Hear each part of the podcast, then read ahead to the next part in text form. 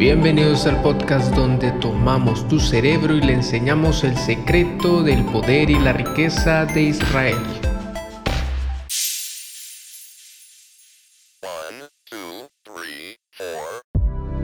Y siendo Abraham de edad de 99 años, le apareció el Señor y le dijo, yo soy el Dios Todopoderoso, anda delante de mí y sé perfecto, y pondré mi pacto entre mí y ti y multiplicaré mucho en gran manera.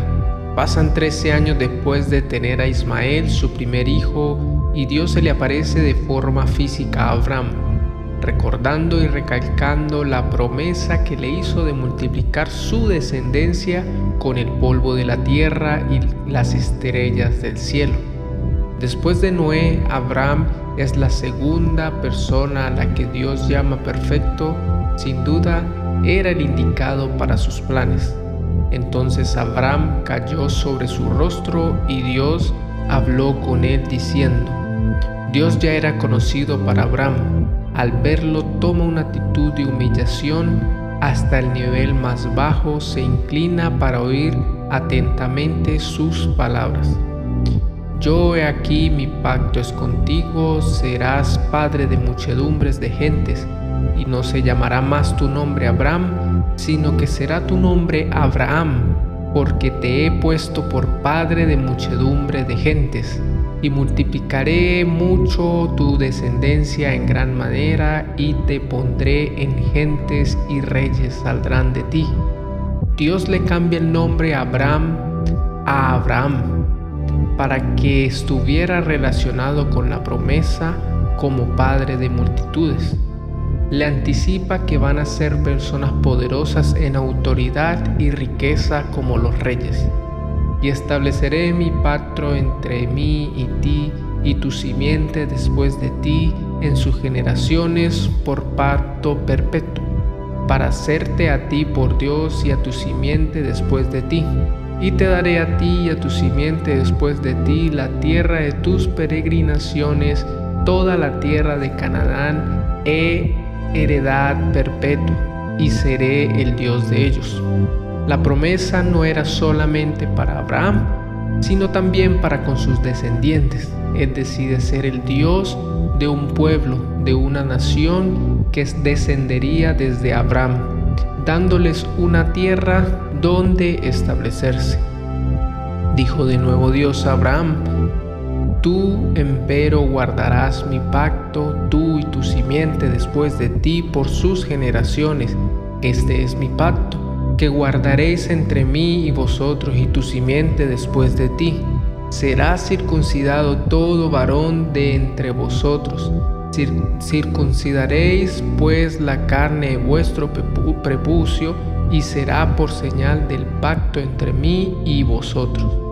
Al igual que con la naturaleza, Dios puso señal para guardar el pacto.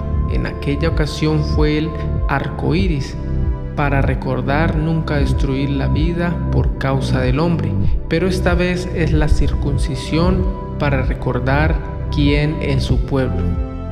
Y de edad de ocho días será circuncidado todo varón entre vosotros por vuestras generaciones el nacido en casa y el comprado a dinero de cualquier extranjero, que no fuere de tu simiente.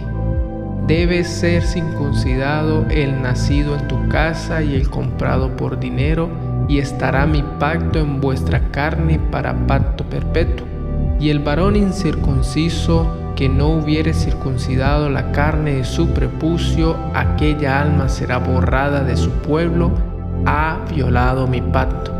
Dios da instrucciones de cuándo y a quién hacer la señal del pacto. Al ser a los ocho días de nacido, incluyen rápidamente a los descendientes en la promesa de Dios y los beneficios de ser llamado parte de su pueblo. Aún los extranjeros que entraban a formar parte de su casa debían tener la señal, y el hombre que no la tuviera rompe la promesa en su vida y deja de ser parte de su pueblo. Dijo también Dios a Abraham, a Sarai tu esposa no llamará Sarai, mas Sara será su nombre, y la bendeciré, y también le daré de ella un hijo, Sí, la bendeciré y vendrá a ser madre de naciones, reyes de pueblos serán de ella. Continúa la conversación y ahora Dios cambia el nombre de Saraí a Sara para ajustarla al significado de la promesa. Ella tendrá un hijo y será la madre de su pueblo con poder y riqueza. Sara ahora adquiere la misma promesa que Abraham, siendo ambos padre y madre del pueblo escogido por Dios. Entonces Abraham cayó sobre su rostro y se rió, y dijo en su corazón, ¿a hombre de cien años ha de nacer hijo? ¿Y Sara, ya de noventa años, ha de parir?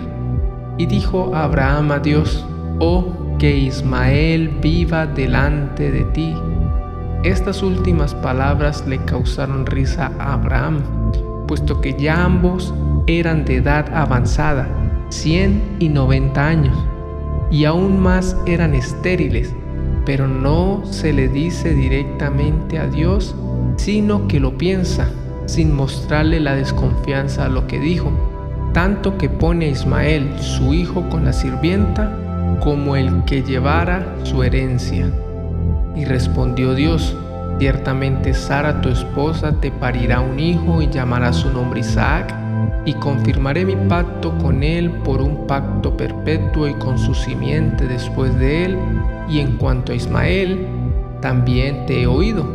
He aquí que le bendeciré y le haré fructificar y multiplicar mucho en gran manera. Doce príncipes engendrará y ponerlo he por gran gente. Dios que lo sabe todo conoce lo que piensa Abraham y le confirma que si van a tener un hijo, a pesar de sus dificultades físicas, y le llamarán Isaac, y su promesa seguirá por su línea genealógica. Pero a Ismael le da solo la promesa de ser multitudes y de llegar a tener doce príncipes y serán grandes personas. Mas yo estableceré mi pacto con Isaac, al cual te parirá Sara por este tiempo al año siguiente, y acabó de hablar con él y subió Dios de con Abraham. Termina la conversación asegurando Dios que su pacto es con su hijo Isaac que tendrán él y Sara dentro de un año.